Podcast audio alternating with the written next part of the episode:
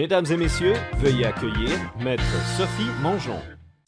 Bonsoir, euh, bienvenue au sixième podcast à deux mètres. Ce soir, on aborde tout un sujet, la PCU, la PCRE et l'assurance emploi. Vous savez, cette semaine marquait la, euh, fin de ces programmes-là, donc la PCRE et des modifications à l'assurance emploi qui ont déjà débuté en septembre. Alors, sachant que les programmes se mettaient fin cette semaine, on se posait la question, nous autres ici au bureau, mais il se passe quoi maintenant? Euh, il y a des circonstances particulières. Euh, qu'est-ce qu'ils vont faire maintenant, ces prestataires-là? Parce que c'est des gens souvent qui sont peut-être démunis ou dans des domaines de travail qui n'ont pas, pas vraiment repris encore.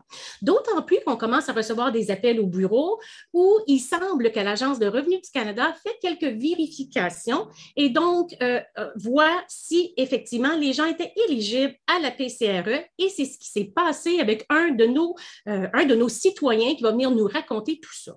Donc, effectivement, la PCRE, si on décide, si l'Agence de revenus du Canada décide que vous n'y avez pas droit et que vous n'y aviez pas le droit, en principe, elle vous demande de le rembourser.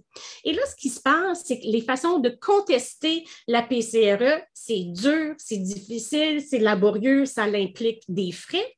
Tandis que l'assurance emploi, qui est plutôt administratif, c'est gratuit, c'est rapide et un citoyen, en principe, est capable de s'organiser tout seul. Pourquoi l'assurance emploi, c'est facile? Et la PCRE, on fait plein de euh, démarches pour le citoyen qui sont extrêmement difficiles avec des délais, des frais. Et c'est ce qu'on euh, va adresser ce soir. C'est une faille qui mérite d'être discutée. Donc, c'est le sujet que nous, que nous allons faire ce soir avec nos invités. Donc, pour continuer, nous allons vous présenter les plateformes Internet qui vous permettent de nous suivre. Donc, on est sur TikTok, on est sur Instagram, on est sur Facebook, LinkedIn, Twitter et YouTube. Et depuis cette semaine, nous avons le bonheur d'être maintenant disponibles sur plusieurs plateformes audio. Donc, vous pouvez nous écouter dans votre auto euh, sur la plateforme Apple Podcasts, Spotify, Google Podcasts et Balado Québec. Donc, sans plus tarder également, cette semaine, je vais vous présenter une nouvelle collègue. Ce n'est pas un confrère, c'est une consoeur qui travaille avec moi depuis un bon bout de temps, Maître Leila Azad. Euh, j'ai le goût de vous répondre euh, que Maître Azad excelle en négociation, euh, son sang-froid en audience est exemplaire. Euh, donc, elle n'a pas peur, euh, pas peur du tout, du tout de plaider. Puis c'est ça qui distingue un bon avocat d'un mauvais avocat. Un bon avocat qui n'a pas peur de plaider va faire des excellents règlements parce que ça se sent entre avocats quand quelqu'un a peur d'aller au front. Puis c'est pas le cas de Maître Azad. Elle est juste merveilleuse. Merci beaucoup, Léla, de te rejoindre à moi cette semaine en étant ma consoeur. Bonjour Sophie, bonjour tout le monde. Merci pour cette belle présentation. Alors, euh, en fait, c'est un sujet qui, me fascine aussi. Alors, je suis très contente, heureuse d'être ici. Et euh, quel a donc qu'on ait préparé ce podcast-là, ce sujet-là, en ne sachant pas que le premier ministre allait faire un, une annonce sur le sujet aujourd'hui. Effectivement, on a annoncé la semaine passée qu'on était pour faire ce podcast-là, en sachant que le 23 octobre était la date finale. Et aujourd'hui, ben, on a eu des nouvelles quand même euh, mi-figue, mi-raisin qu'on va pouvoir expliquer. Fait quel, quel bel adon ce podcast-là, effectivement. Donc, je te laisse expliquer le déroulement de l'audience. Comme d'habitude, tu nous donnes un petit compte-rendu de ce qui s'en vient. Et puis, après ça, on va débuter assez rapidement. Parfait, oui. Alors, euh, on va avoir euh, les questions préliminaires que Sophie va, euh, nous annoncer. Alors, comme d'habitude, il s'agit des questions d'actualité. On a deux invités ce soir, Maître Kim Bouchard, qui travaille avec un Mouvement euh, Action Chômage. C'est un organisme sans but euh, lucratif qui existe depuis 1970. C'est un groupe qui vient en aide euh, aux défenses de personnes sans emploi. Alors, c'est une, une cause super intéressante, super noble. Et on en a certainement besoin ah, ça, c'est sûr. Exact. Euh, l'autre invité, c'est un euh, citoyen, M. Mohamed euh, Seguir.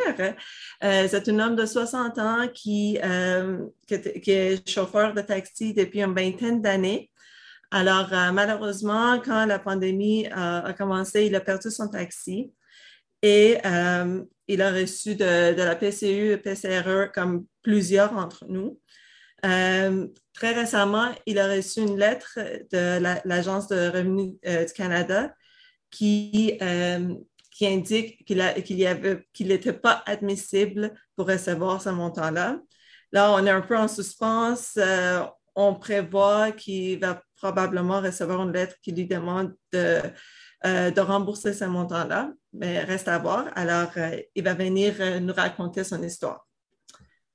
Alors, on va avoir les audiences publiques. Je vous, je vous rappelle qu'il va y avoir le, lien dans notre chat que vous pouvez utiliser pour venir nous, euh, nous demander vos questions à vive voix ou vous pouvez toujours nous écrire dans le chat, puis on va essayer de répondre à vos questions euh, le mieux qu'on peut.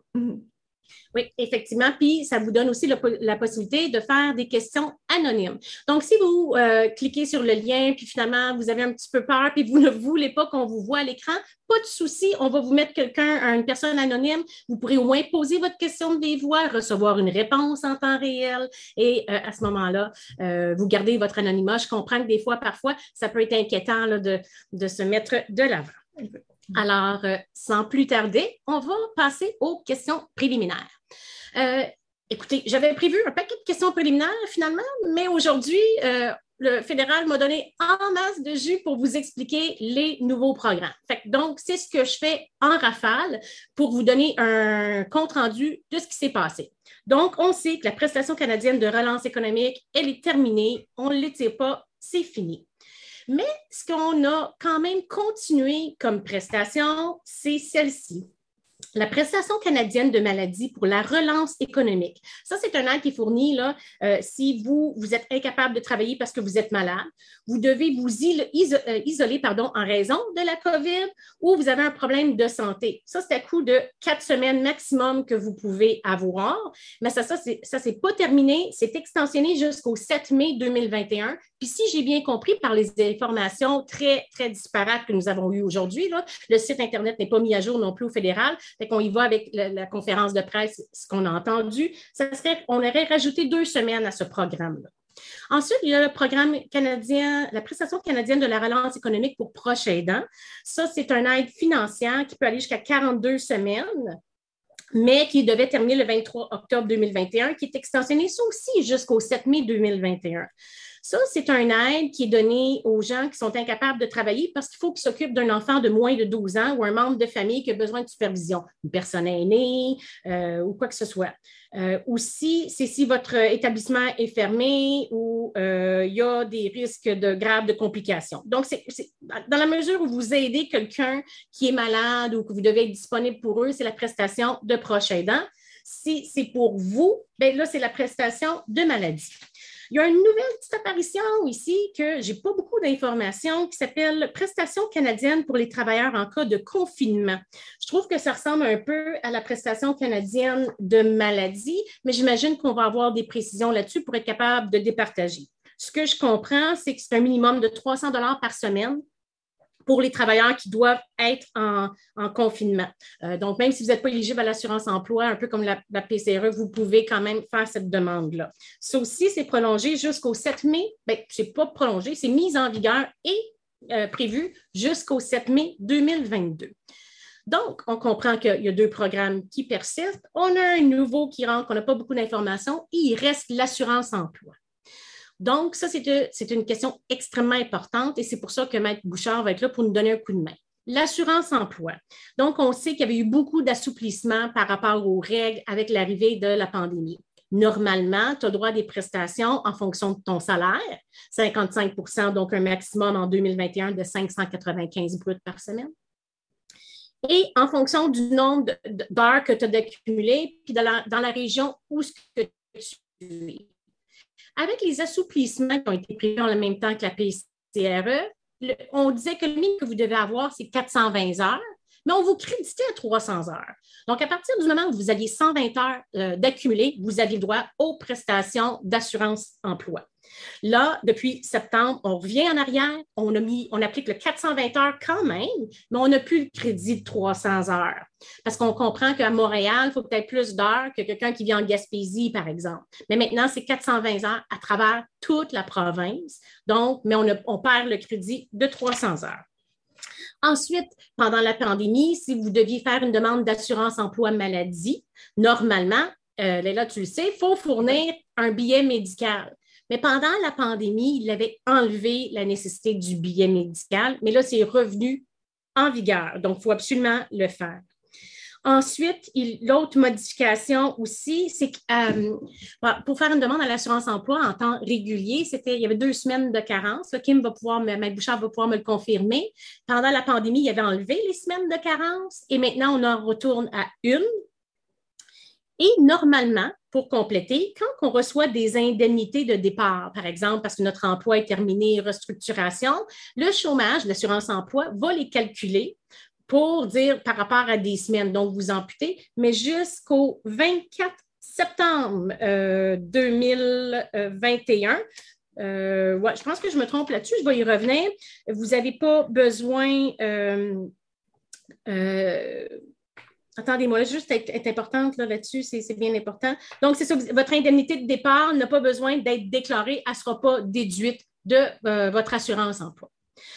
Donc, c'était les questions préliminaires qu'on devait aborder. Je sais que c'est beaucoup d'informations, mais ce qu'on doit comprendre, c'est, je me répète, deux programmes qui continuent, un petit nouveau, puis les règles d'assurance emploi sont beaucoup moins rigides qu'elles étaient avant la pandémie, mais depuis la pandémie, ils, reviennent tranquillement pas vite euh, à la rigidité puis à des, euh, euh, informations de base. Alors, c'est super compliqué tout ça. qui de mieux pour venir nous aider à expliquer que Maître Kim Bouchard? Maître Bouchard, elle travaille au mouvement Action chômage, euh, qu'est-ce que c'est, depuis quand que ça existe? Ben, Maître Azad nous a dit depuis 1970, mais comment ça peut nous aider? C'est quoi les, réponses à plein de questions qu'on a? Donc, Maître Bouchard, euh, je vous souhaite la bienvenue et puis merci beaucoup de venir nous éclairer là-dedans. c'est du, chinois, cette histoire-là. Donc, bonsoir, Maître Mongeon, ça me fait vraiment plaisir d'être là résumer la panoplie de changements qu'on a eus euh, depuis le 26 septembre en moins de cinq minutes, c'est pas évident. Bravo. Donc, euh, la loi a changé de façon innombrable depuis le 20, euh, depuis le mars 2020 avec le début de la COVID. Dans le fond, on va commencer par le début. La question que j'aime beaucoup poser à toutes les amies avocates qui viennent nous expliquer tout ça ou avocats, la première question, c'est pourquoi tu es devenue avocate? C'était-tu quelque chose que tu as toujours voulu? Est-ce que c'est arrivé par accident? C'est un accident! Je prends table! non, moi, j'étais plutôt dans le domaine des arts, des lettres. J'ai étudié en littérature, en linguistique, en cinéma, en création littéraire. J'ai, eh ben, j'étais une drop-out. Finalement, je lâchais tous mes programmes. J'étais très curieuse. J'essayais tout. Je ne me trouvais pas. Je me suis dit, je vais devenir mère au foyer à la place parce que rien ne me convenait. J'ai été pendant 15 ans, tu sais, tout conjugué ça. Puis finalement, ben, pendant un de mes congés de maternité, j'ai eu des problèmes de CSS, ben, feu, CSST. Euh, donc, on me refusait mon retrait préventif, même si j'étais une serveuse à 40 heures semaine qui travaillait avec des charges incroyables sur trois étages dans le Vieux-Port, tout le kit. Tout ça parce que j'avais, mais je ne savais pas à l'époque, j'avais deux employeurs, deux personnes morales distinctes. Mon boss, il y avait deux restaurants. Moi, dans ma tête, je suis comme, ben voyons, c'est la même personne, on est la même équipe, je travaille 40 heures.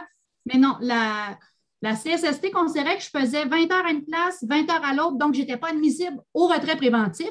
Donc, à ce moment-là, moi, je ne connais rien en droit. J'ai tout monté mon dossier. J'ai fait des recherches de jurisprudence et tout ça pour finalement, six mois après avoir droit à mon retrait préventif, euh, on m'a remboursé les, les, prestations de façon rétroactive. Heureusement que j'avais des, euh, des, économies parce que je vous dis, à trois mois de grossesse, non, je ne pouvais plus travailler. Après ça, Bon, ben ça, c'était ma deuxième fille. Mais donc, c'est une, deuxième carrière quasiment. Ben, c'est une deuxième carrière, certainement. Ça a été une grande surprise. Je me suis inscrite parce que j'étais tannée d'être à la maison avec les enfants. Je me suis dit, je m'en vais en droit. OK, je vais faire quelque chose d'intelligent. C'est fini, les lettres. finalement, je suis tombée en amour. Mais le droit, c'est pas loin de tout ça. De la, tu sais, comme le théâtre, la littérature, des histoires incroyables. On rencontre des gens euh, qui nous font, qui, résonnent encore dans notre esprit des années après. Aller en course, mettre un petit costume, pour moi, c'est du théâtre. Donc, je ne suis pas trop loin de mes origines. Ben, effectivement, moi aussi, quand j'étais jeune, j'aimais beaucoup faire du théâtre, puis de, l'impro, puis fait que je pense que ça vient chercher quelque part. Je pense qu'elle est là aussi, toi aussi, c'est une deuxième carrière, hein? oui, oui. Oui, hein? Oui, j'ai étudié en philosophie et psychologie, puis euh, justement, les, questions sociaux euh, m'intéressaient beaucoup. Alors, euh, j'ai toujours voulu travailler avec les gens, alors je suis à la bonne place. c'est ça, en bout de ligne, on fait ça, des accents de travail, des accents d'auto, des relations de travail, des assurances. Dans le fond, là, quand tu as un problème de santé, puis avec ton emploi, c'est les, cinq doigts de la main que j'explique, c'est ce qu'on fait. OK, donc, là, tu travailles au mouvement Action Chômage. Pourquoi tu t'es retrouvé là, puis qu'est-ce que ça fait, cet organisme-là? Ma vie est toujours un concours de circonstances. Donc, j'ai eu la chance euh, pendant mon bac de faire un stage en milieu communautaire. Je me suis dirigée vers le mouvement Action Chômage comme stagiaire en droit, ben, pas stagiaire en droit, mais étudiante stagiaire finalement. Un coup que j'ai fini mon barreau, je me cherchais un stage quand tout à coup, un des avocats du mouvement Accent Chômage euh, a quitté l'organisme. Puis, ben, c'est là que je suis rentrée. Euh, j'ai fait mon stage du barreau là-bas et depuis, je suis au mouvement Accent Chômage de Montréal. Donc, le mouvement Accent Chômage, on est un organisme sans but lucratif on a comme mission de venir en aide aux personnes en situation de chômage. Euh, on est un, groupe communautaire en défense collective des droits. Donc, ça, c'est particulier. On n'est pas un cabinet d'avocats. Les gens ne viennent pas au bureau prendre un service, nous payer des honoraires et tout ça. Donc, on est un groupe communautaire en défense collective des droits, c'est-à-dire que d'une part, euh, l'éducation populaire, c'est notre mandat premier on crée des documents euh, juridiques euh, vulgarisés pour que les gens puissent s'approprier la loi, puissent la comprendre. Au fil des ans, on observe que quand les gens comprennent les règles du jeu, ben, ils font moins d'erreurs. Donc, l'expliquer, le langage simple, pour nous, c'est une priorité. La personne qui vient nous voir au bureau doit comprendre son propre dossier, doit comprendre qu'est-ce que la commission lui reproche, parce que chaque fois qu'on vient nous voir, ça va mal. Donc, euh, oui, on veut comprendre qu'est-ce qu'on nous reproche ou ce que j'aime le plus, les gens qui viennent en prévention pour s'informer. Plus on est informé, oui. C'est tellement important, oui. C'est tellement important. Effectivement, ça, peut, ça peut éviter tellement de problèmes. Euh. Dire les bons mots aux bonnes places. Parce que les gens, souvent, là, un de leurs problèmes, ils sont trop honnêtes. Et ils vont dire les choses de façon anodine en disant Et moi, je suis une bonne personne, je suis un bon citoyen, une bonne citoyenne, je dis les choses dans mes mots, mais finalement, on ne veut pas exactement dire ça. Bref, il y a souvent des. Justement, quand on ne connaît pas la loi, on ne sait pas ce que l'agent veut savoir avec ces questions. Donc, informez-vous. C'est la première étape. C'est la première euh, mission de notre organisme. On fait aussi de la, défense, euh, ben, la défense collective. On porte des revendications, on fait des représentations politiques, on rencontre des députés, on met de l'avant euh, l'aspect du régime d'assurance-emploi. Ce n'est pas normal que ce régime-là couvre 40% des chômeurs. On l'a vu avec la pandémie de COVID. 3,1 millions de personnes se sont retrouvées sans emploi du jour au lendemain. Le régime le régime est percé carrément. Ce n'est pas un filet social qu'on a, c'est un gros trou. Donc, le gouvernement est obligé de mettre en place des mesures d'urgence pour répondre aux besoins de la population. Euh, mais bref, s'il avait suivi un petit peu nos revendications, comme, euh, euh, mettons, on pourrait se qualifier avec 350 heures de travail, avoir 35 semaines de prestations minimum, arrêter d'évaluer les départs volontaires ou les inconduites, de punir indûment les gens. Donc, avec des caractéristiques comme ça, une protection universelle et large, on n'aurait pas eu besoin d'inventer un nouveau régime. Donc, ça, c'est le volet politique. Et finalement, le volet de défense individuelle. Donc, nous, on accompagne citoyens et citoyennes quand ils ont un litige avec l'assurance-emploi. Donc, que ce soit une révision administrative, on est là pour accompagner les gens. On est même aussi pour les accompagner avant la révision administrative. Les personnes qui ont un départ volontaire ou un congédiement, souvent, il faut expliquer la situation qu'on a vécue. Ce n'est pas automatique qu'on est exclu du bénéfice des prestations dans ces cas-là. Donc, on peut accompagner les gens en écrivant une lettre qui explique la situation. Donc, première étape, toujours en prévention. Est-ce que, est que vous les aidez, par exemple, à faire leur demande en ligne? Est-ce que vous pouvez, est-ce que vous offrez ce service-là aussi dans le fond ben, d'accompagnement comme ça? Parce que vous savez, des fois, les formulaires, là, euh, euh, c'est pas tout le temps simple non plus là, sur Internet. Là. On outille les gens, on répond à leurs questions, mais non, on ne s'assoit pas à côté des gens pour remplir les demandes en ligne.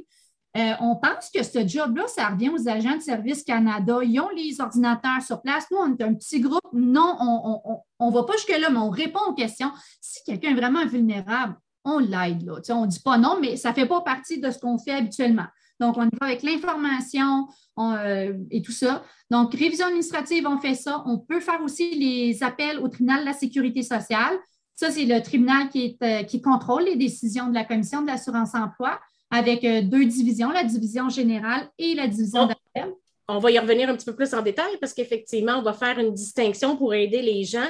Tant qu'à donner de l'information ce soir, comment s'organiser, ben, on va le faire comme il faut pour que vous puissiez comprendre c'est quoi les nouveaux programmes actuellement. Puis justement, dans le chat, Léla, tu regarderas si on a euh, quelques questions là, par rapport à des processus gênez-vous pas, euh, écrivez, euh, posez vos questions. Léla va pouvoir les, regarder en cours de route, puis euh, nous, nous, aider, dans le fond, à, exploiter le, sujet davantage. Là, moi, j'avais une question aussi. Est-ce que le MAC est juste à Chaumont, à Montréal? Est-ce que vous avez des branches à travers le Québec? Est-ce que c'est juste québécois? C'est provincial? C'est provincial.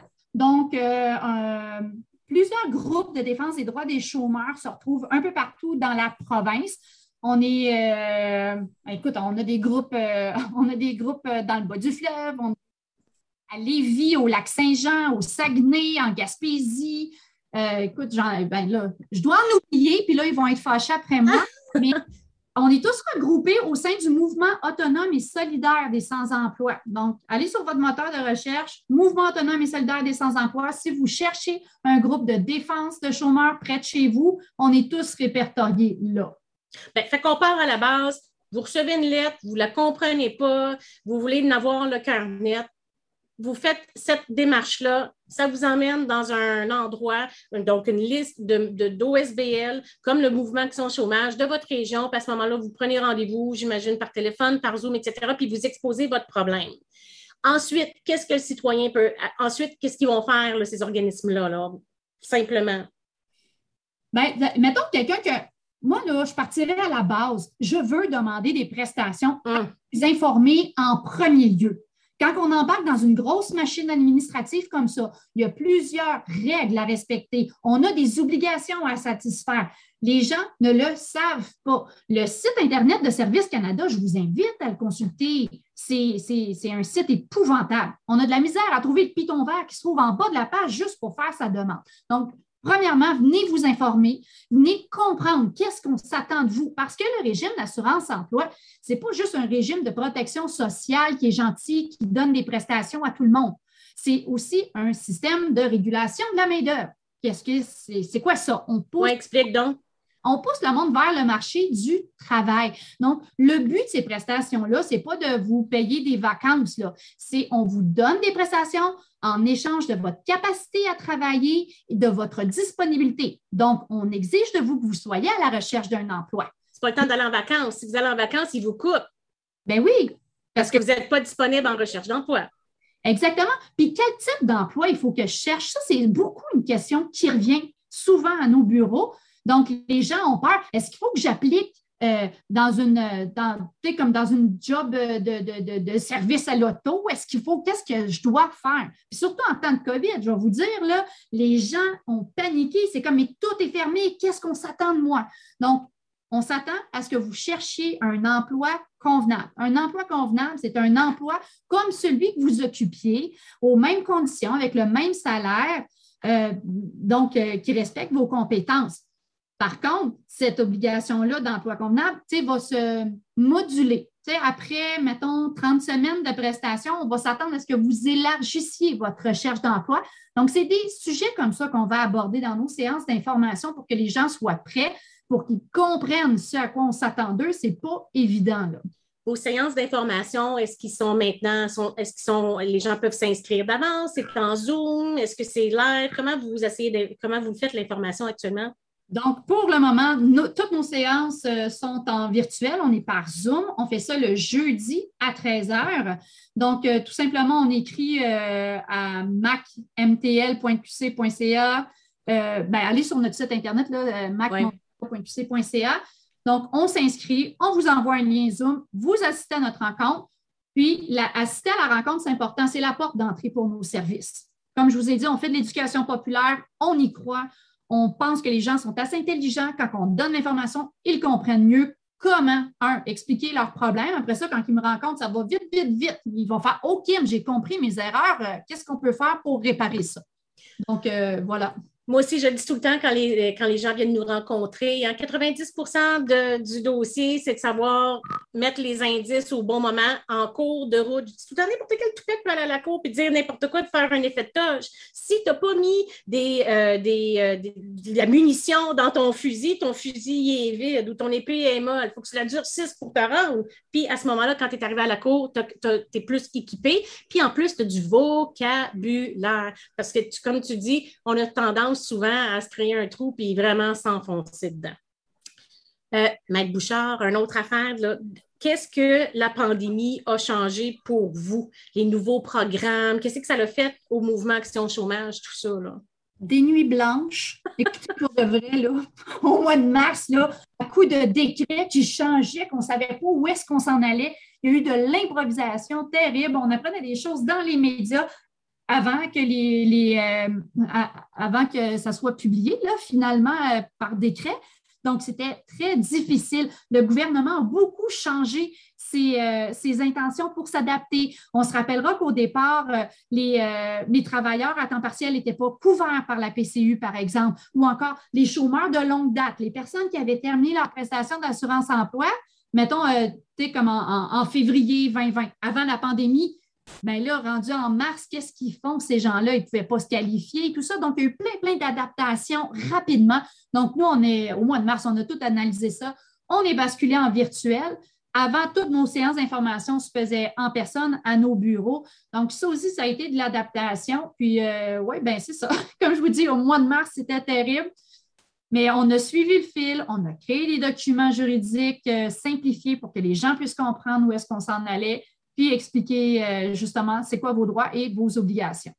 À date, ce qu'on comprend depuis qu'on a commencé le podcast, c'est la fin des programmes, les programmes qui persistent et la nécessité, peu importe, de s'informer dès le départ, bien avant qu'il y ait des litiges ou des contestations, etc., pour éviter tout ça. Et là, on arrive, malheureusement, des fois, on ne peut pas éviter des litiges. Ils sont là, on est pris avec, puis il faut réagir. Donc, c'est pour ça que là, on va demander à M. Mohamed Sid Seguir de se joindre à nous. Euh, c'est un euh, citoyen, un monsieur bien, bien euh, gentil qui a, avec beaucoup de courage, accepté de venir nous raconter son histoire. Donc, on va le laisser rentrer avec nous. Alors, oui, Sophie, je, profite de cette occasion pour rappeler aux gens que vous pouvez nous écrire vos questions. D'ailleurs, j'ai un peu de difficulté avec notre, euh, notre chat, alors euh, je vais peut-être fermer mon, ma caméra pour revenir. Je vais voir avec notre, euh, technicien ici. Bon, ben, parfait. Parfait.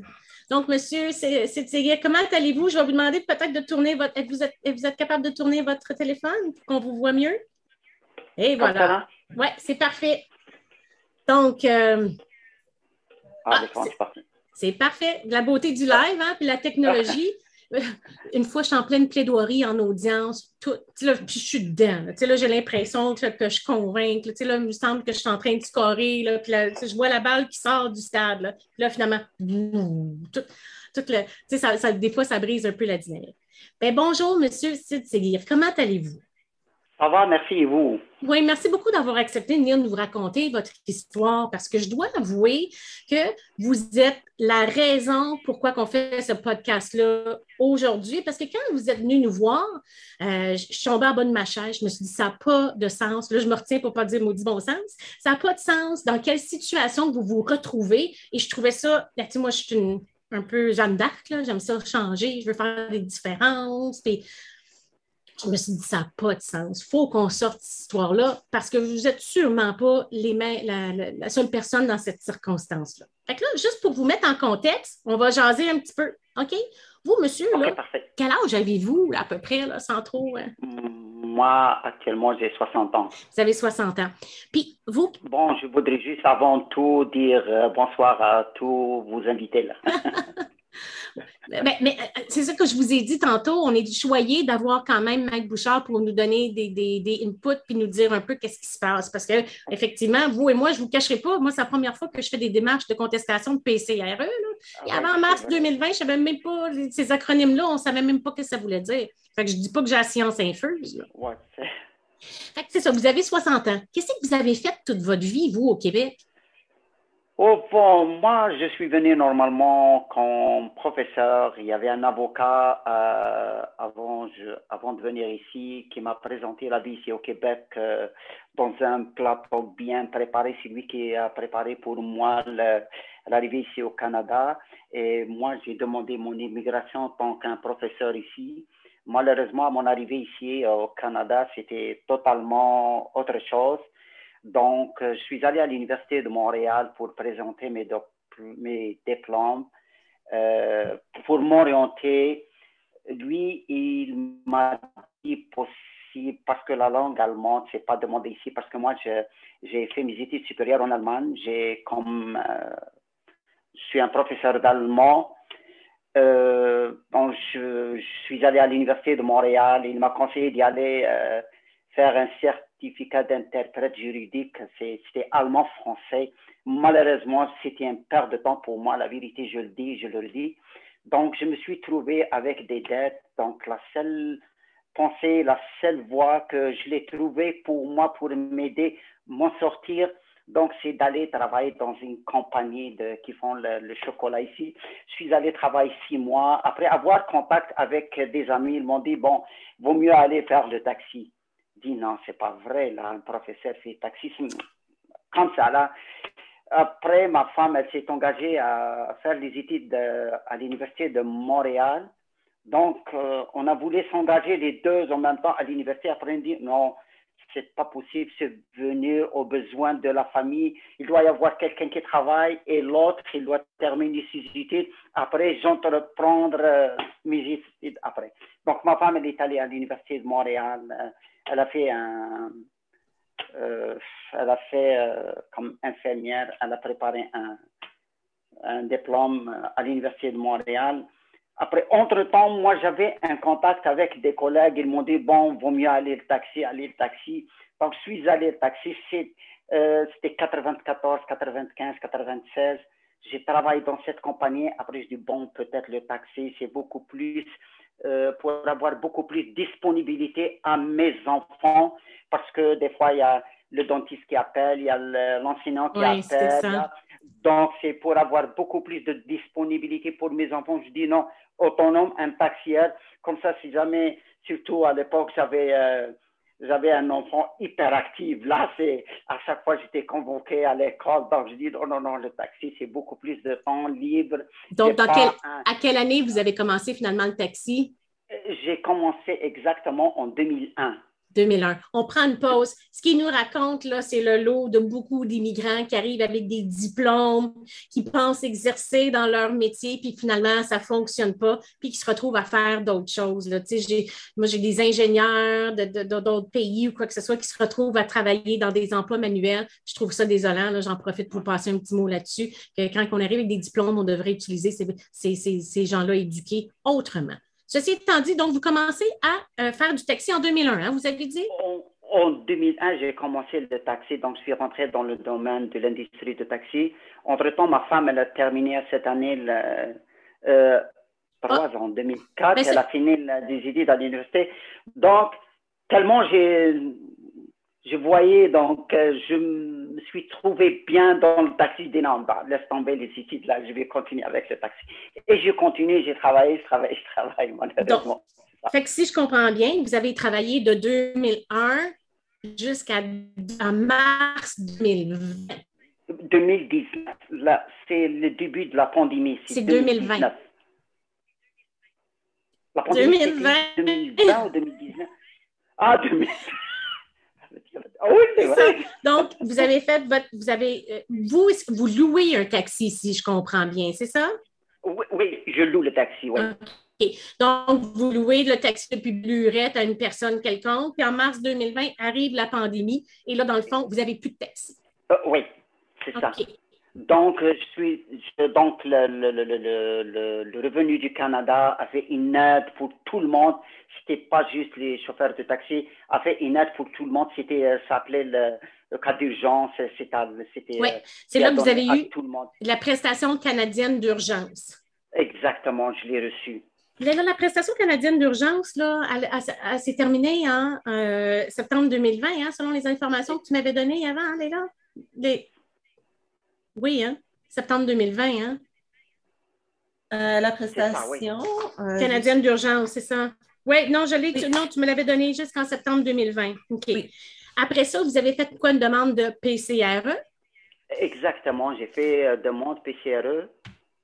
j'ai reçu trois mois. Et après, quand je voulais, parce que normalement, chaque quinzaine, tu dois remplir le formulaire pour la deuxième quinzaine, euh, c'était le mois de juin, le mois d'avril, je pense. Je voulais remplir, après, euh, ça a été impossible. Donc, euh, comme message, attendez qu'un agent de Revenu Canada, il va vous contacter. J'ai attendu quand même une longue durée, un mois après, il m'a contacté. Il m'a contacté, il m'a Monsieur, euh, juste un instant. Quand, là, justement, là, vous avez fait votre demande, c'est bloqué là, en avril 2021, là, ça a pris un mois avant qu'on vous appelle. Est-ce que vous avez essayé d'appeler à ce moment-là euh, au gouvernement? Euh, non, j'ai essayé d'appeler. J'ai essayé d'appeler à chaque fois. À chaque fois où j'appelle, monsieur, attendez, il y a quelqu'un qui va vous appeler. Il y a quelqu'un qui vous appelle. Donc, j'ai appelé minimum cinq fois, six fois. À chaque fois, c'était la même réponse. Attendez qu'un agent va vous rappeler. Parce que c'est. Juste pour le fun, monsieur, juste pour le juste pour l'anecdote, dites-moi donc combien de temps chaque fois vous attendiez en ligne pour avoir, avant de parler à quelqu'un? Ah non, ça, il faut avoir de la patience. Ça, il faut vraiment avoir de la patience. Un emploi à temps plein d'attendre. Exactement. Ici, tu as vraiment besoin, si tu es vraiment dans le besoin, tu n'as pas d'autre choix que d'attendre. OK. Fait que là, on revient justement parce que votre histoire est importante, parce qu'après ça, moi, euh, on va en parler, les avocats ensemble, pour voir qu'est-ce qu'on peut faire. Là, si je comprends bien, un mois plus tard, il y a quelqu'un qui vous appelle. Qui m'a dit, il m'a posé pas mal de questions. Monsieur, comment vous avez, euh, comment vous avez euh, travaillé dans le taxi? Ben, j'étais comme taxier comme tout le monde. Et pourquoi pourquoi vous êtes arrêté le taxi? Je dis, ben, c'est presque tout est fermé là. Généralement, un taxieur, il travaille avec les restaurants, il travaille avec les hôpitaux, il travaille avec euh, euh, les bars, avec toutes mes excuses pour tout le monde, il travaille avec le, les, les, salles des jeunes et tout ça. Donc, c'est tout était fermé avec qui je travaille. Donc, ce qui est plus que sûr, il y avait plus d'ouvrage dans le taxi, plus, plus d'ouvrage. Parce que même, à un moment donné, même les gens qui travaillent au centre-ville, c'était rendu directement télétravail. Donc, c'est comme presque, ça a été euh, une ville, euh, comment dirais-je ça, c'est une ville euh, carrément. Une ville fantôme. exactement, c'était une ville de fantôme, exactement. Même des fois, je descends en ville, on dit, avant on travaille si tu descends à midi, si tu fais de la tournée à midi, il y a pas mal de gens qui font pick-up, il y a quelqu'un qui va prendre un, un sandwich, il y a quelqu'un qui va au restaurant, il y a quelqu'un qui va rejoindre ses amis dans un café. Donc, il y avait pas mal de, de, d'actions.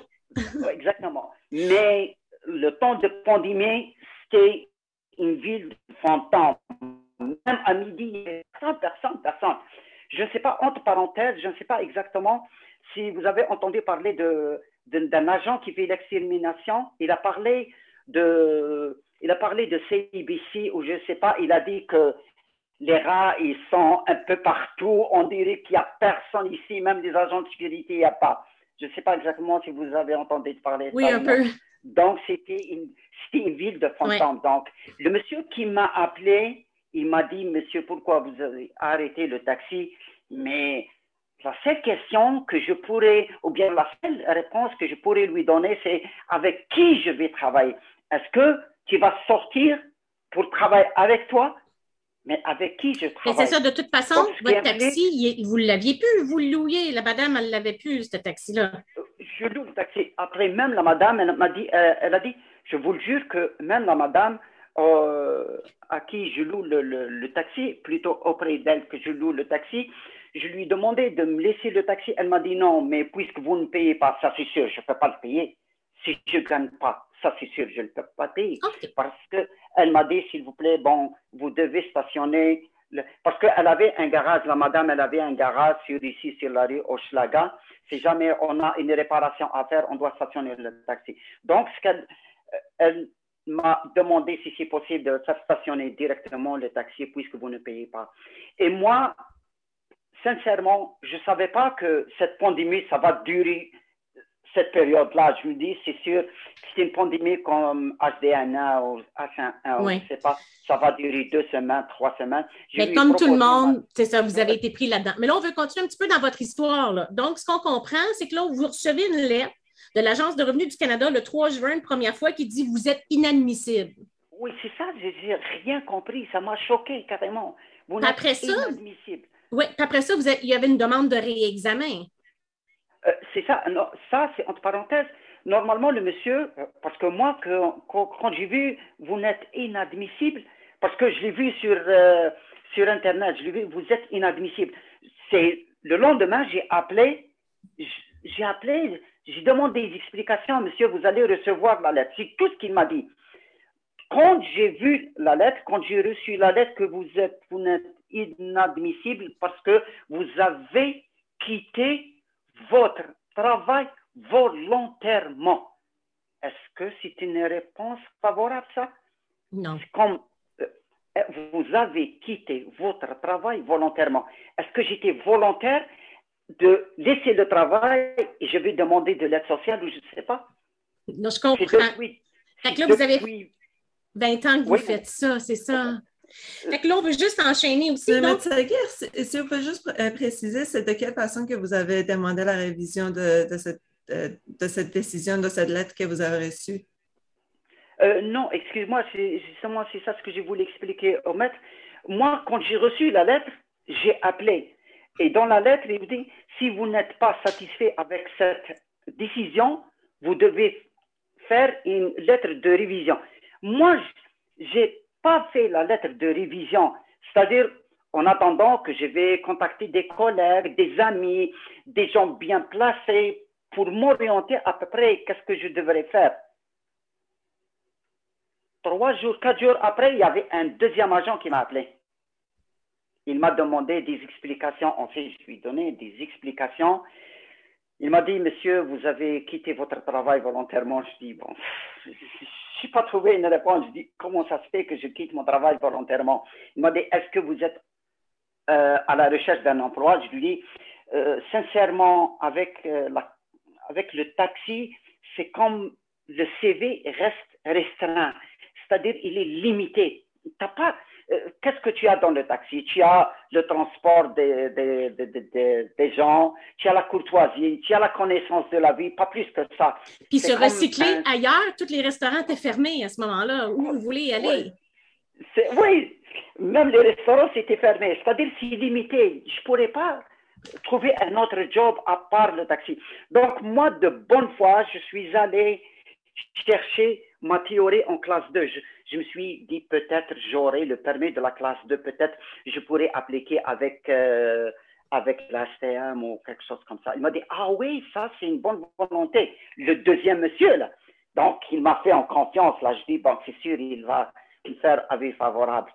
Euh, Est-ce que vous pouvez m'envoyer votre, euh, euh, votre permis de théorie de classe 2 Je lui dis, bon, je, je vais vous les envoyer tout de suite.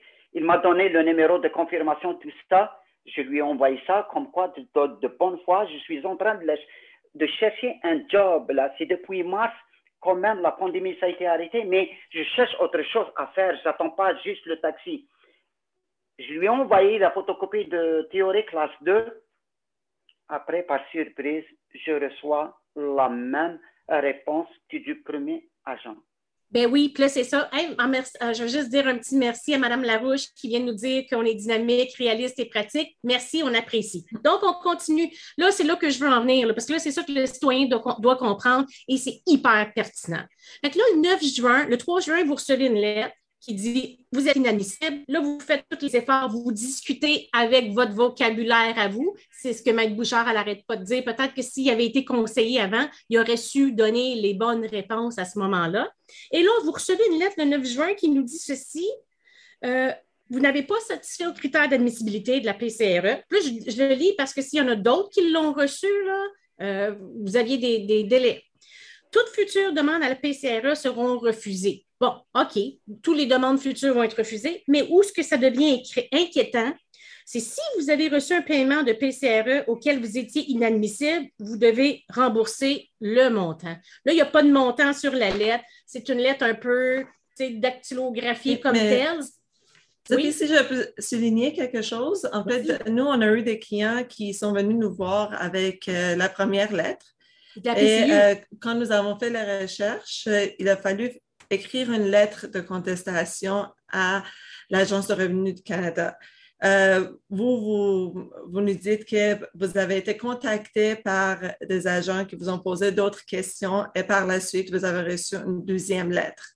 Alors, euh, ça, c'est juste une, euh, particularité que j'ai remarquée dans votre histoire. Par rapport à la PCU et de la PCRE. Ben, par rapport à d'autres clients, puis à la procédure de contestation que nous, on, a, connu en faisant nos recherches, euh, ils nous ont dit qu'il faut écrire une lettre, que la contestation doit être faite par écrit. Alors, juste une petite attention, si vous avez reçu la première lettre, euh, c'est pas, pas, euh, pas certain que l'agent va vous contacter euh, directement. non, parce que tu as bien raison, euh, Léla, c'était bien écrit que vous devez demander un deuxième examen dans les 30 jours. Là, même pas en 30 jours, on a six jours, on n'a même pas vraiment eu d'études entre la première lettre et la deuxième lettre, paf, paf, on vous dit. Non seulement, je me répète qu'on dit qu'on ne vous paye plus pour la PCRE le futur, c'est comme je vous dis, ça, c'est un moindre mal. C'est l'épée Damoclès qui nous dit on peut, si vous avez reçu la PCE en trop, on risque de, euh, de, vous demander de la rembourser. à ce moment-là, quand monsieur vient nous voir, il y avait quand même eu une, deux, trois, quatre, cinq, six, sept. Il y avait quand même eu neuf périodes. Là. Ça, ça veut dire neuf périodes je pense, c'est cinq. Euh, il y avait quasiment un 9 000 là, en jeu rétroactif et il n'y a pas eu droit à une, deux, trois, quatre, cinq, un autre cinq périodes. Alors, alors que je pense que la PCRE a été mise sur pied pour des gens exactement comme M. Sid Seguin. Et là, quand vous avez reçu cette lettre-là, vous nous avez contacté parce que vous ne saviez pas quoi faire avec ça. Là. Exact, oui. Bien, je vais vous répondre que moi non plus. Parce que, comme je vous dis, c'était la première fois que c'était ma première vraie demande de PCRE officielle. Fait là, on a dit, OK, qu'est-ce qu'on fait avec ça? Et c'est là que le recours est très, très, très, très, très difficile. Et c'est là, M. Bouchard, que j'aimerais ça que vous entrez un peu euh, en ligne de compte. Là, ce qu'on constate, c'est que l'Agence de revenus du Canada rend une lettre. C'est quoi le processus de contestation, justement, quand on a un avis de cotisation de l'Agence de revenus du Canada? C'est quoi ces démarches-là? Là? Dans un premier temps, pour ce qui est des prestations de relance économique, la loi prévoit la révision administrative. Donc, comme vous aviez dit, euh, bon, écrire une lettre, premièrement, ils n'ont même pas pensé à créer un formulaire. Tu sais, du côté de l'assurance emploi, la révision administrative, ça roule. On va sur le site Internet, on sait ce qu'on a à faire, on imprime un formulaire, on remplit, on conteste, un agent nous appelle dans les 30 jours. Ça, c'est en assurance emploi. Oui. Donc, ça, c'est pour le moment, c'est la même chose que je vois pour euh, la décision de l'Agence Revenu Canada. On a une révision administrative. Sauf qu'on n'a pas mis de formulaire. Le problème aussi qu'on a, parce que moi, j'entends votre, euh, votre histoire, M. Mohamed, puis je me demande, mais qu'est-ce qu'on vous reproche? Au départ, au centre, vous reprochez un départ volontaire. Là, vous, vous dites, mais ce n'est pas un départ volontaire. Moi, la, la dame loue plus le taxi. Je n'ai pas quitté mon emploi. Si elle me louait le taxi, euh, ben, j'aurais j'aurais tenté de travailler, mais je ne peux pas louer le taxi, je n'ai pas d'argent, je n'ai pas de revenus. Donc, ce que j'entends là, ce n'est pas un départ volontaire. Vous n'avez pas décidé de quitter cet emploi-là. C'est un arrêt, vous n'avez pas le choix, il n'y a pas de client. Donc, on est, est-ce volontaire? J'appellerais ça plutôt involontaire. Mais ensuite, vous dites, un autre agent m'a appelé.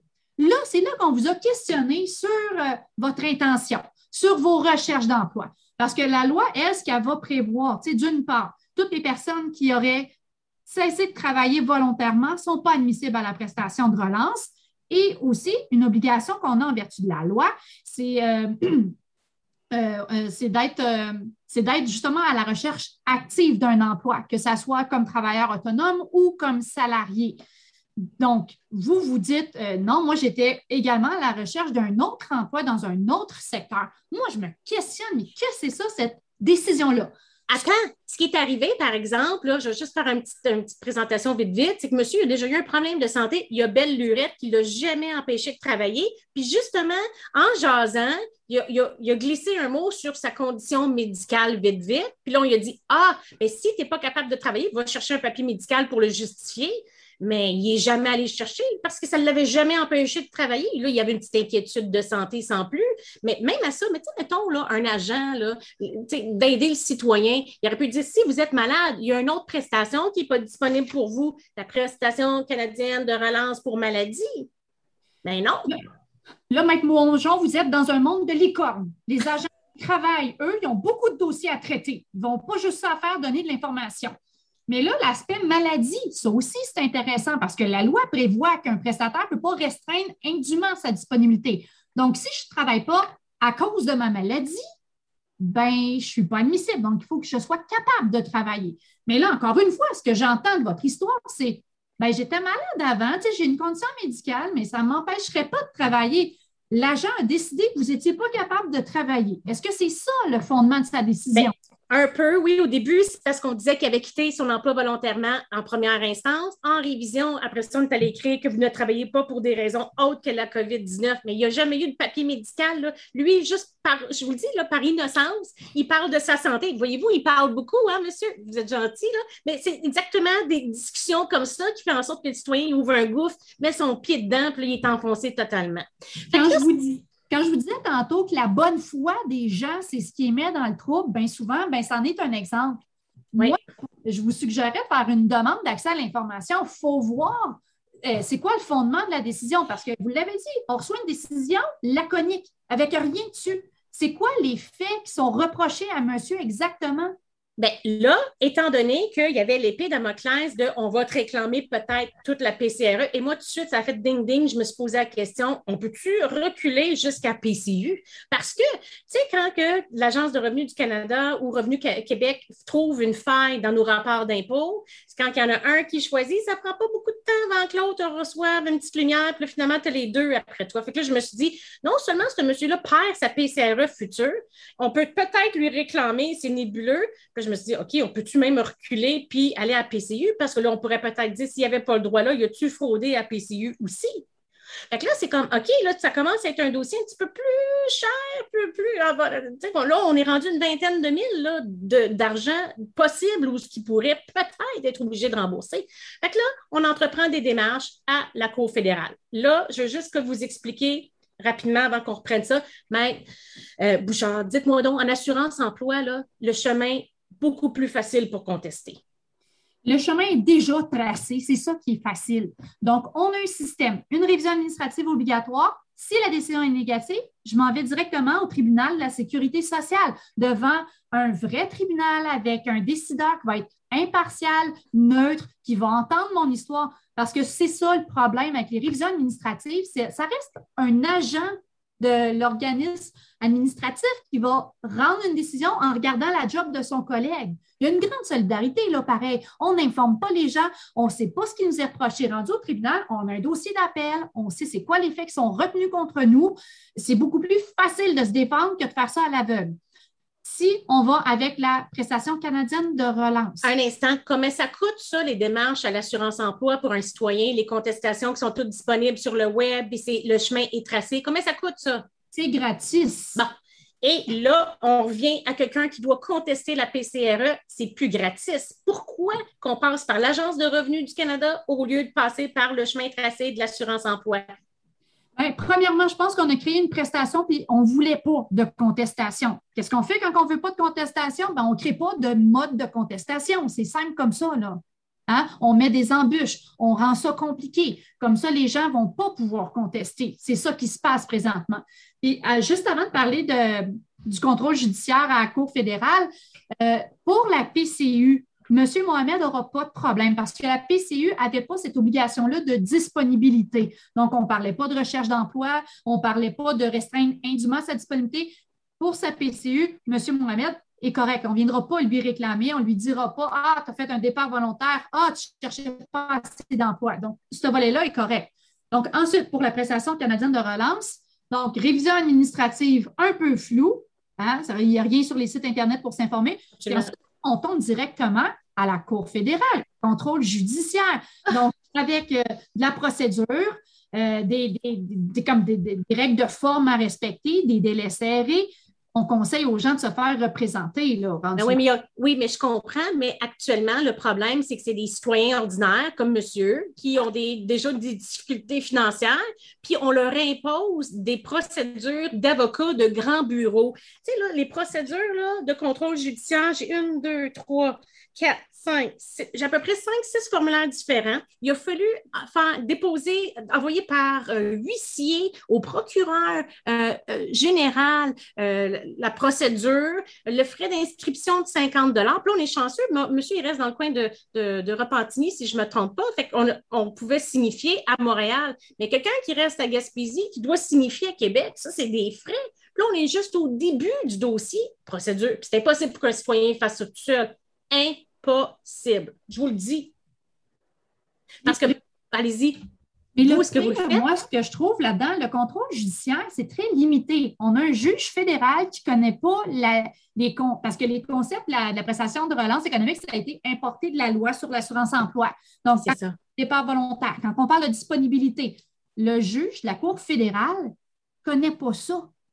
Donc, comment il va juger de ces questions-là? Il va faire preuve de déférence envers la décision de l'Agence Revenu Canada. Moi, je suis très inquiète, là, contre aux décideurs du tribunal de la sécurité sociale qui appliquent ce type de, de, concept-là à tous les jours. Pourquoi on n'a pas bifurqué vers le tribunal de la sécurité sociale pour contrôler les demandes, pour contrôler les agissements de l'Agence Revenu Canada? Personnellement, en ce moment, je trouve ça quand même troublant. Là. Euh, les, la justice naturelle, est-ce qu'elle est respectée dans ce dossier-là? C'est pour ça qu'on fait, on fait ce podcast-là pour dénoncer justement cette procédure-là. On n'est pas en train de dire que la PCRE aurait dû être continue. Ce n'est pas ça notre mandat. Aujourd'hui, notre mandat, c'est d'expliquer le recours juridique puis les informations. Puis moi aussi, ça, ça je tombe en bas de ma chaise. Je ne peux pas croire que ce monsieur-là, lui, puis il est tombé sur nous au bureau où on fait ça quasiment à bout de bras parce que je trouve ça injuste. Euh, vous, Maître Bouchard, tantôt, vous m'avez dit quelque chose quand on jasait avant. Euh, je pense que le mouvement Action Chômage même n'aide pas dans ces contestations-là. Pourquoi? Parce que c'est alambiqué, c'est compliqué, puis ça engendre des frais. Donc, justement, c'est pas juste une, c'est pas notre poutine habituelle là, du tout. Donc, nous, euh, puis puis je vous dis, contrôle judiciaire, c'est une norme aussi de décision. On va regarder est-ce que c'était raisonnable ou pas. Puis comme je vous dis, un juge qui ne connaît pas la loi comme euh, autant qu'un agent administratif, il va être frileux de se mettre les doigts là. Mais en même temps, tu sais, M. Mohamed, je ne veux vraiment pas vous décourager. Moi, j'ai l'impression qu'il y a quelque chose quand même là, dans votre dossier à savoir, puis à dire, puis à débattre. Là, Mais reste que plus on monte dans les cours, moins c'est un lieu de débat. C'est voir est-ce qu'on a appliqué la loi de façon raisonnable ou pas. La question est plus limitée. Là. en tout cas, nous autres, on a décidé de faire les démarches je vous le dis, des fois, on y va un peu à l'aveuglette parce que nous autres, on est des spécialistes en droit administratif ou des, invalidités ou des relations de travail. Et ça, c'est comme une nouvelle bébite pour nous. Puis on essaye, puis j'ai goût de vous dire, on vous en donnera un compte rendu. Monsieur. Euh, euh, si, je peux rajouter quelque chose, euh, effectivement, je pense que c'est un. C'est une question de connaître le langage juridique. Alors, ce n'est pas nécessairement que votre dossier n'est pas bon ou c'est très bon. Oui, ça se plaide, mais pour les justiciables de se représenter toute seule, moi, j'aurais une grande inquiétude, effectivement, parce qu'il faut connaître le langage du tribunal, il faut connaître les lois, il faut connaître comment les appliquer. Alors, euh, effectivement, oui, c'est un, travail d'avocat. Et moi, je trouve ça inquiétant. Le mouvement Action Chômage, je trouve ça trop compliqué pour assister les gens. Puis les gens, normalement, les avocats qui représentent des, euh, citoyens auprès de l'Agence de revenus du Canada, là, on parle d'erreurs, des fois, de, gros montants. C'est d'autres choses. C'est de l'impôt. C'est pas du droit administratif. Fait que ceci étant dit, on a fait un bon petit tour. Ce qu'on va pouvoir faire maintenant, je pense, c'est euh, aller prendre une petite pause de deux minutes à peine où on passe deux TikTok que j'avais fait en mars et avril 2020 au début de la PCU, dont un en particulier qui a été vu 500 000 fois, juste pour vous dire comment la PCU était inquiétante, puis les gens avaient des questions. Puis suite à ça, on va avoir euh, les audiences publiques où on voit dans notre chat qu'on a des questions euh, qu'on doit, euh, qu'on va répondre, puis on va essayer de, de, démystifier encore tout ça. Monsieur Mohamed, est-ce que ça a répondu quand même à certaines de vos questions et... Oui, moi, je voudrais juste vous ajouter quelque chose. Moi, je vous le juge, j'ai un collègue ici qui travaille avec moi dans le même domaine que le taxi. Il avait comme, euh, comme avis, euh, vous, vous, vous, devez contacter un agent, vous êtes inadmissible. Donc, lui, il a eu euh, trois semaines, il avait, il avait l'appel d'un agent de, de, de, de Revenu Canada. Après, le monsieur il lui a demandé juste si c'est possible de nous envoyer vos prélèvements bancaires. C'est la, seule question qu'il lui a posée, si c'est possible de nous envoyer vos prélèvements bancaires. Le monsieur, il est allé à la banque, il a soulevé tous les prélèvements bancaires depuis le, celle d'urgence, la, la prestation d'urgence. Après, il lui a parlé, tout est OK, tout est OK. Il a reçu le PCRE. Donc je dis, mais c'est pas vrai. Donc moi, comme conclusion, je vois que la décision, ça revient à l'agent de, de, revenu du Canada. C'est tout dépend de l'agent, pas plus que ça. C'est chaque agent travaille à sa manière, pas plus que ça. Ah, je dis tout le temps, ce qu'il y a de l'homme, il y a de l'hommerie. Alors, euh, ça vient en soi. Fait que, Monsieur Mohamed, je vais vous souhaiter une bonne soirée. On va vous laisser partir. Je vous remercie vraiment de nous avoir raconté toute votre histoire. Alors, je vous souhaite un, à bientôt. On se reparle. Puis merci beaucoup. Alors, euh, Merci beaucoup et bonne soirée à tout le monde et à vos invités. Passez une belle soirée et merci à vous. Merci. Merci. Merci. Merci. Au revoir. Au revoir. Au revoir. Donc, on voit dans le chat que j'ai une question en particulier qui me vient. Euh, c'est écrit ici, je reçois de l'assurance emploi basé sur le 120 heures, est-ce que je risque de perdre s'il y a les changements de critères? OK. Donc, si je comprends bien, ce qui s'est passé, c'est que euh, la personne a été admissible selon le 120 heures par euh, le, le 120 heures qui étaient les heures réduites. Là, on sait que depuis septembre, il y a eu une modification qui a été faite et la modification fait en sorte que l'on retourne à 420 heures. Fait que là, la personne nous pose comme question est-ce que je vais perdre mes assurances? Parce que là, le critère change puis je n'ai pas assez d'heures. Euh, donc, c'est tout le temps complexe, un petit peu, les questions d'assurance emploi. Donc, si je me suis qualifiée avec les 120 heures, au moment où je me suis qualifiée, j'établis une période de prestation. Cette période de prestation-là dure 52 semaines à l'intérieur de mes 52 semaines, je peux utiliser les 50 semaines de prestations régulières auxquelles j'avais droit. Donc, une fois que ça s'est établi, j'ai le droit à mes 50 semaines. Si quelqu'un, je ne sais pas, moi, s'était qualifié aux prestations euh, au mois d'avril 2021 avec, avec la règle des 120 heures et 50 semaines, sa période de prestation ne changera pas au mois de septembre. Elle conserve son droit jusqu'en avril 2022. OK, fait que ça n'a pas d'influence, il y a une modification de loi en cours de route. Mais c'est la même chose pour, dans, beaucoup d'autres domaines, mais c'est quand même une question que je trouvais vraiment, vraiment pertinente. Et par contre, là, si je peux juste me permettre, si la personne a établi sa période de prestation tout de suite après la PCU, OK, disons, j'ai établi ma période de prestation au mois d'octobre 2020, bien, la période de prestation se termine quand même en octobre 2021. Donc, là, si la personne n'a pas retravaillé, elle n'a pas d'heure. Donc, elle ne peut pas se requalifier à une nouvelle période de prestation. Mais si la personne a travaillé à ses 420 heures, ben, elle peut établir une nouvelle période avec les nouvelles règles.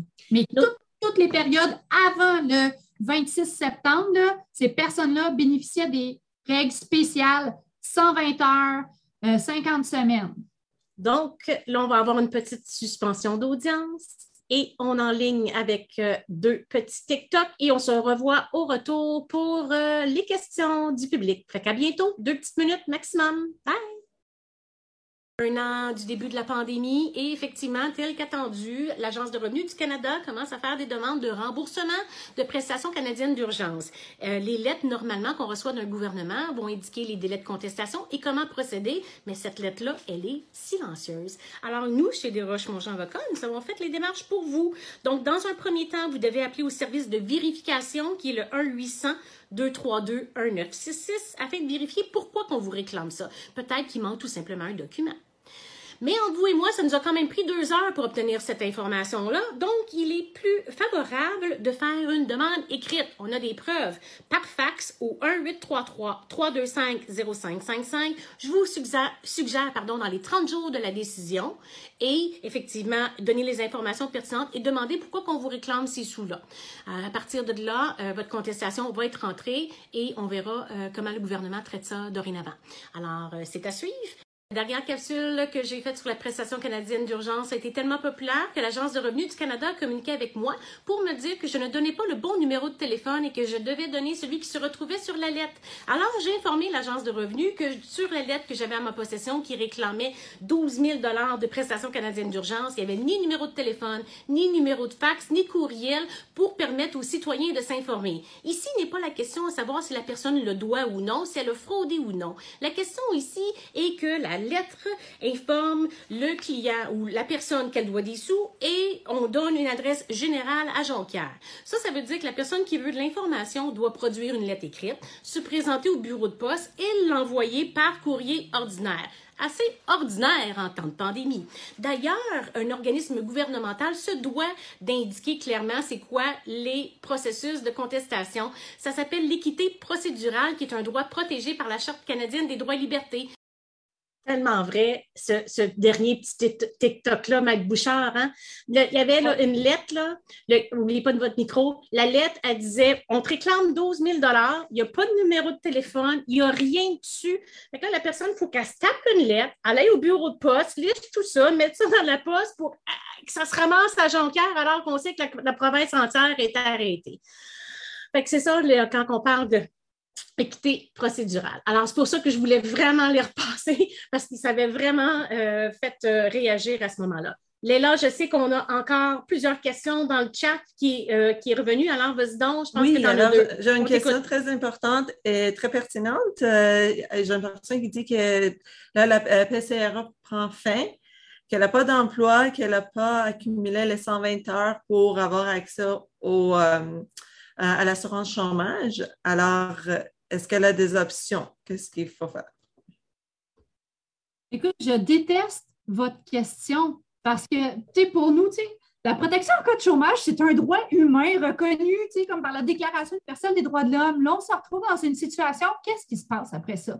Ma réponse est plate. Si vous avez une maison, ben vendez-la. Si vous avez des économies, écoulez-les. Si vous avez une assurance vie, ben sortez-la, demandez, euh, sortez vos REER aussi. Parce que le pont vers l'aide sociale, ce n'est pas un claquement de doigts, ça. Là. Donc, si vous avez un minimum d'actifs, on va vous demander de vous appauvrir, de, ben, pour moi, c'est carrément une atteinte à votre dignité. Là. Oui, ramper par terre avant de demander l'aide sociale parce que c'est tout ce qui vous reste, l'aide de dernier recours. Puis avant d'y accéder, on s'assure que vous n'ayez plus rien dans vos poches. Oui, mais tu sais, on a des, préjugés dans la société qui disent, moi, j'ai eu ça sur un de mes, en dessous d'un commentaire sur un de mes TikTok qui dit, ils ont juste allé travailler ce monde-là parce que justement, il y a une pénurie de main-d'œuvre. C'est quoi notre réponse à ça?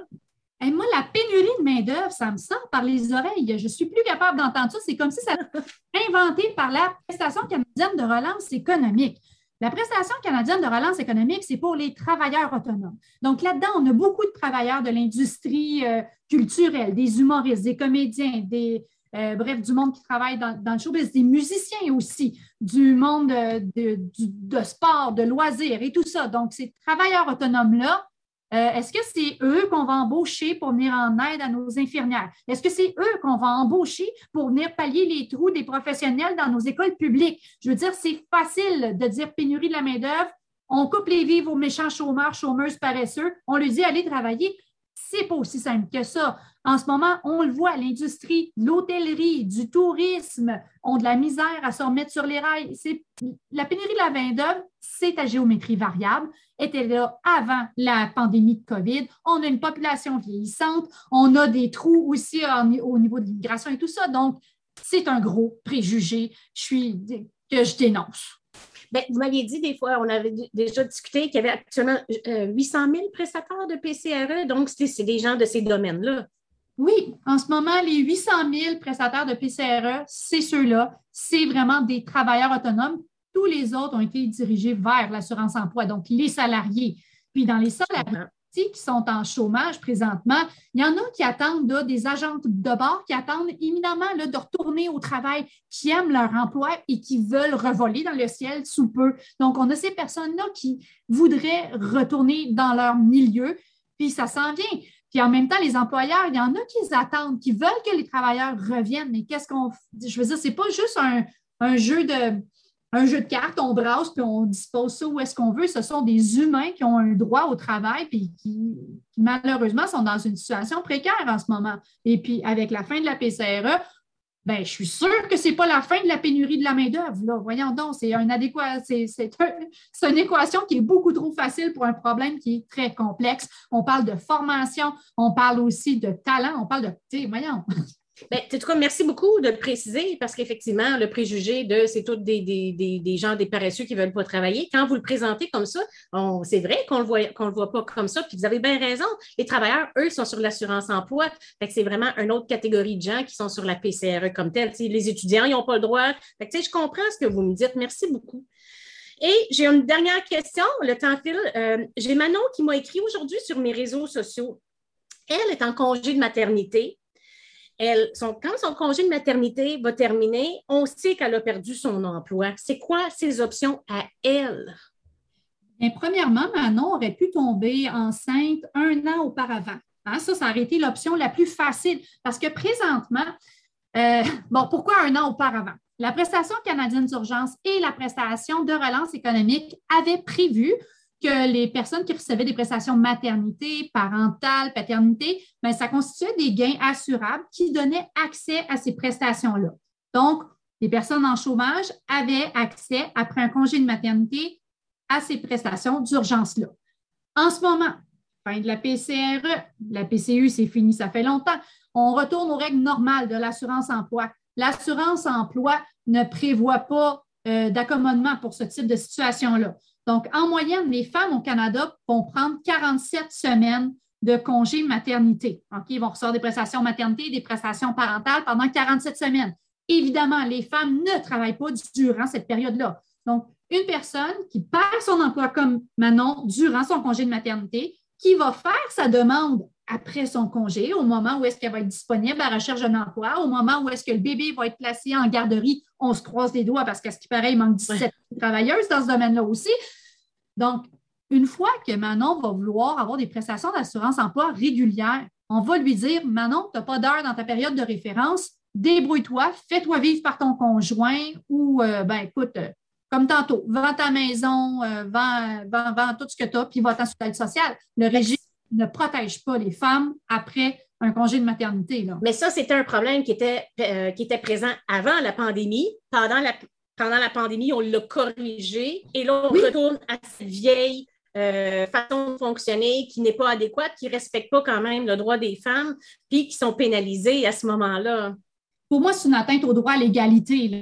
On peut pas. Pourquoi? Il faut traiter les femmes de façon différente dans ce cas-là pour leur permettre d'atteindre la même protection qui est offerte à l'ensemble des chômeurs. Est-ce que les femmes ne travaillent pas? Ce n'est pas de façon volontaire? Pour moi, c'est un problème social. Ce n'est pas une responsabilité individuelle. Pourquoi une femme qui se retrouve en chômage dans une période fragile de sa vie, pendant un an, cette femme-là va avoir des prestations, elle va avoir une fraction de son salaire, elle s'appauvrit déjà parce qu'elle donne naissance à un enfant, elle perd son emploi involontairement, puis après ça, on lui dit Hé, tant pis pour toi, madame. Puis comme je disais tantôt, ben, elle aurait peut-être dû tomber enceinte l'année passée une question de temps, ça.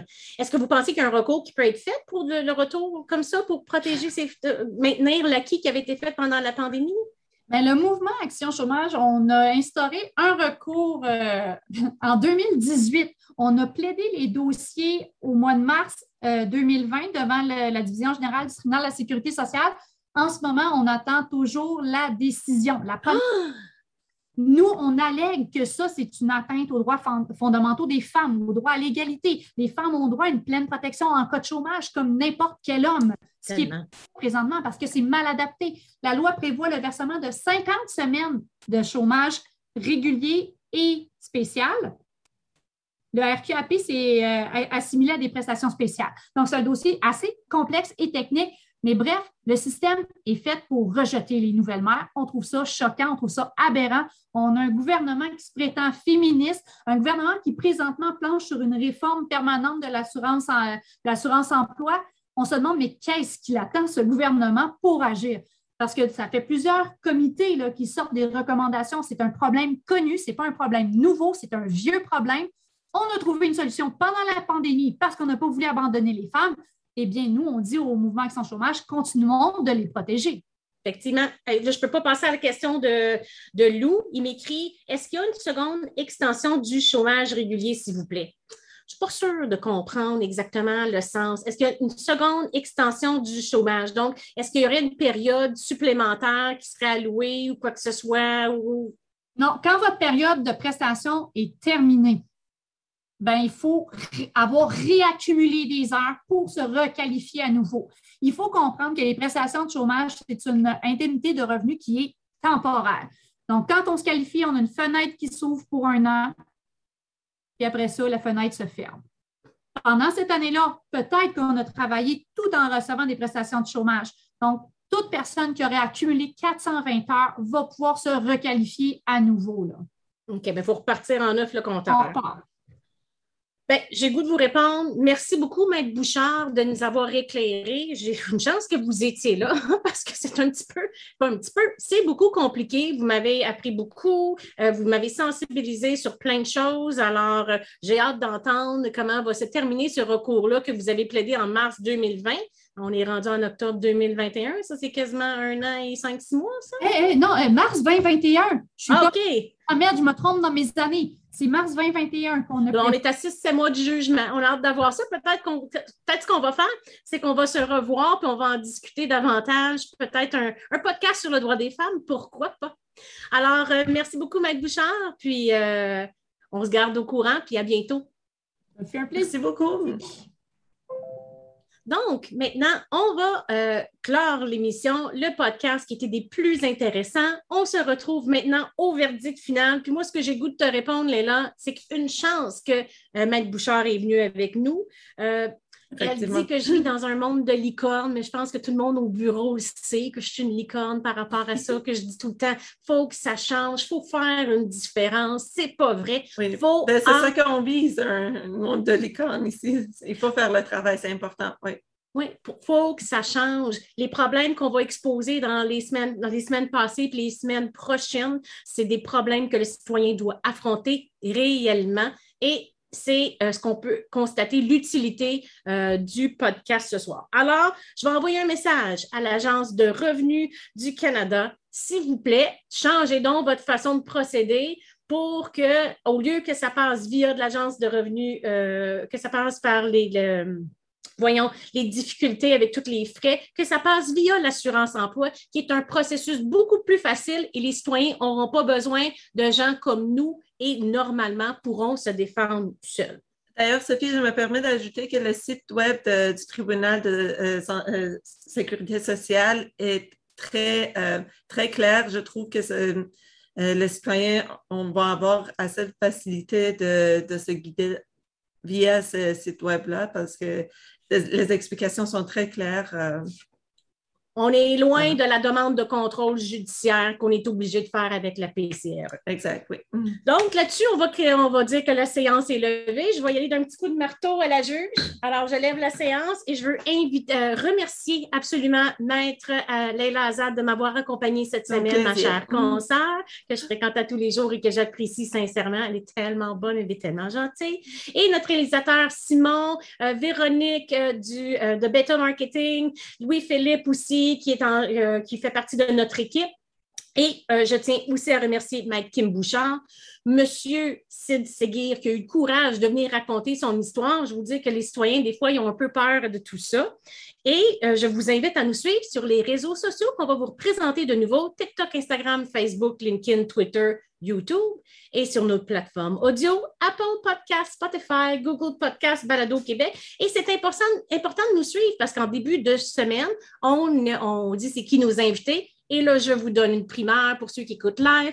La semaine prochaine, on reçoit Maître Hans Mercier de nouveau, encore un sujet portant sur la vaccination, parce que le 27 octobre, c'est le jour où, en principe, mais tout est possible, il peut y avoir des remises. Le 27 octobre est la journée que le recours, euh, l'ordonnance de suspension pour le, décret portant sur le passeport vaccinal et le décret euh, sur la vaccination obligatoire seront entendus devant la Cour ou que ces maîtres-là vont essayer de faire suspendre l'application. On verra ce que ça donne. Et nous, on reçoit en exclusivité le 28 lors de notre podcast le jeudi soir. Maître Merci qui va venir nous raconter comment ça s'est passé. Et on risque d'avoir un autre invité spécial, mais je vais vous demander de suivre sur les réseaux sociaux pour être au courant. Alors là-dessus, je vous souhaite une bonne semaine et euh, restez prudents et restez à deux mètres. Alors, au revoir, à bientôt.